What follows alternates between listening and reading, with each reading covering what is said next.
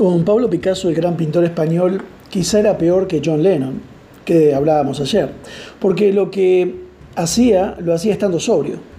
El genio de Málaga estaba salpicado por una vida más que azarosa con las ocho mujeres que le marcaron. Una de ellas dice, soy la única mujer que dejó a Picasso, la única que no se sacrificó al monstruo sagrado, declara eh, François Gillot. Soy la única que aún está viva para contarlo. Después de todo, mire lo que les ocurrió a las otras, continúa ella hablando, ¿no? Y dice, tanto Marie Thérèse como Jacqueline se suicidaron. La primera se ahorcó, la segunda se pegó un tiro, Olga se volvió histérica y casi loca, Dora Maar enloqueció. Basta escucharlas a ellas para contextualizar su perfil. Su ego exacerbado las anulaba a todas. Era misógino, posesivo, tiránico, machista. También lo era su contexto, sí. En las acusaciones hay sombras y luces, nietos que le defienden y otros que le crucifican, pero basta eh, conocer su obra y su ego para barruntar su misoginia. Yo soy un eterno, dice, yo soy un eterno pintor de la mujer y para mí la mujer es una máquina de sufrir. No hay más preguntas, señoría. Hoy vemos las secuelas. A raíz de este incidente de Tamar y Abnón, volvemos a todos nuestros personajes para ver cómo se ven afectados. Vamos a ver 2 Samuel 13, del 20 al 22. Primero es Tamar. Su hermano Absalón descubre lo sucedido, la deja vivir en su casa porque su vida ha sido destruida. Ella no tendrá marido, ni familia, ni futuro. Ella vive sus días como viuda en la casa de su hermano. Nunca volveremos a saber de ella. Eso no quiere decir que todo asalto sexual termine así. Podemos ver cómo Betsabé tuvo una notable recuperación en una situación similar. Sabemos de muchas mujeres hoy que han encontrado sanidad y esperanza incluso después de que les hayan sucedido cosas terribles. Si fuiste una víctima de agresión sexual o algo similar, tu historia no tiene que terminar.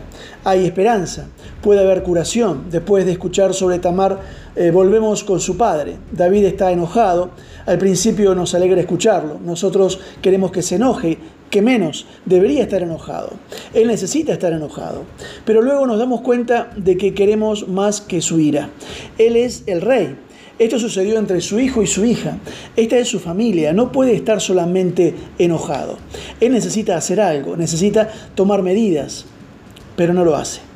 Parece que no sabe qué hacer, está paralizado. Tal vez piensa que no puede eh, debido al eh, ejemplo que él mismo dio.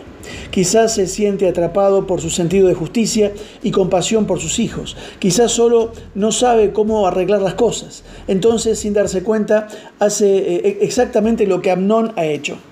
Abandona a Tamar. Claro, está enojado, pero no lo hace, no, no, hace nada. Finalmente escuchamos sobre Amnón y Absalón. Ellos dejaron de hablarse. Absalón odia a Amnón. En unos capítulos descubriremos que su odio lo conducirá a vengarse a través del asesinato. De nuevo, por un lado, apreciamos que Absalón odie a Amnón, nosotros no. Tampoco me gusta mucho. Nos alegra que quiera arreglar las cosas, pero la venganza no conduce a la curación. No va realmente a ayudar a la víctima. De hecho, una vez más, estos dos hombres son impulsados por la violencia, la ira y, y el odio. En su enemistad, ambos se olvidan de Tamar. La historia sigue adelante y su lucha, ella es la víctima, pero es su historia. Una vez más, Tamar es olvidada y abandonada. ¿Qué hacemos con todo esto? David, Absalón, Amnón, el protector, el hermano, el perpetrador, solo uno de ellos la violó, pero todos le fallaron. Los tres hombres más importantes en la vida de Tamar, esta historia termina con una crítica mordaz del papel de los hombres en su respuesta a la agresión sexual. Abnón lo perpetró, pero David y Absalón, ambos a su manera, contribuyeron a la desolación de Tamar. Necesitamos tomar esto en serio, sin sugerir que la agresión sexual siempre es perpetrada por hombres contra mujeres. Esa es la abrumadora mayoría de los casos. Y la triste verdad es que los hombres a menudo fallan de la misma manera que David y Absalón han fallado. ¿Qué pasa con nosotros? ¿Poder responder a una agresión sexual? Déjame dirigirme a los hombres en particular y decir que todos necesitamos responder mejor a la agresión sexual. Primero debemos reconocerlo. Lo peor es no hacer nada o em, permanecer en silencio. No huyas de la situación como todos los hombres de nuestra historia porque tenés miedo de cometer un error. No dudes ni culpes a las víctimas. No huyas de la agresión sexual como lo hizo David. Quizá tenés miedo por tus errores pasados, o tal vez tú solo eh, sabes lo que hay en tu corazón, pero no dejes que tus problemas se interpongan en la respuesta a otra persona. En segundo lugar, comprometerse con la situación. No puedes arreglarlo, pero eh, podés ayudar.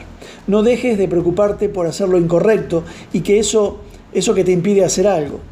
Comenzar creyendo en su historia, decirle que crees en su historia, retener el juicio acusatorio, escuchar cuidadosamente, ayudar a tener acceso a otros recursos que ella necesite. Hacer algo.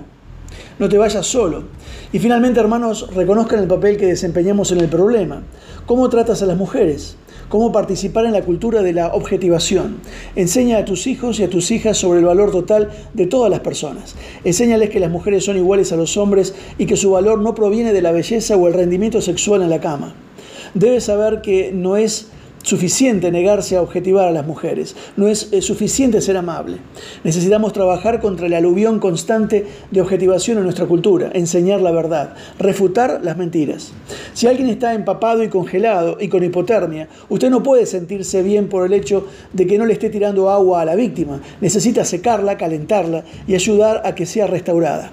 No solo evites eh, siendo un problema, sino sea una solución. La violación de Tamar por parte de Amnón fue devastadora, pero las consecuencias fueron lo peor. Ella terminó sus días como una mujer desolada en la casa de su hermano.